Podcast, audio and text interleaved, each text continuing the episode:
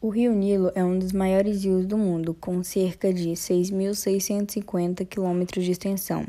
Localiza-se na porção nordeste do continente africano. Sua nascente é o rio Kagera, em Burundi, que desemboca no Lago Vitória, em Uganda. Então, o Nilo prossegue até o Cairo, no Egito, onde forma o delta do Nilo, que deságua no mar Mediterrâneo.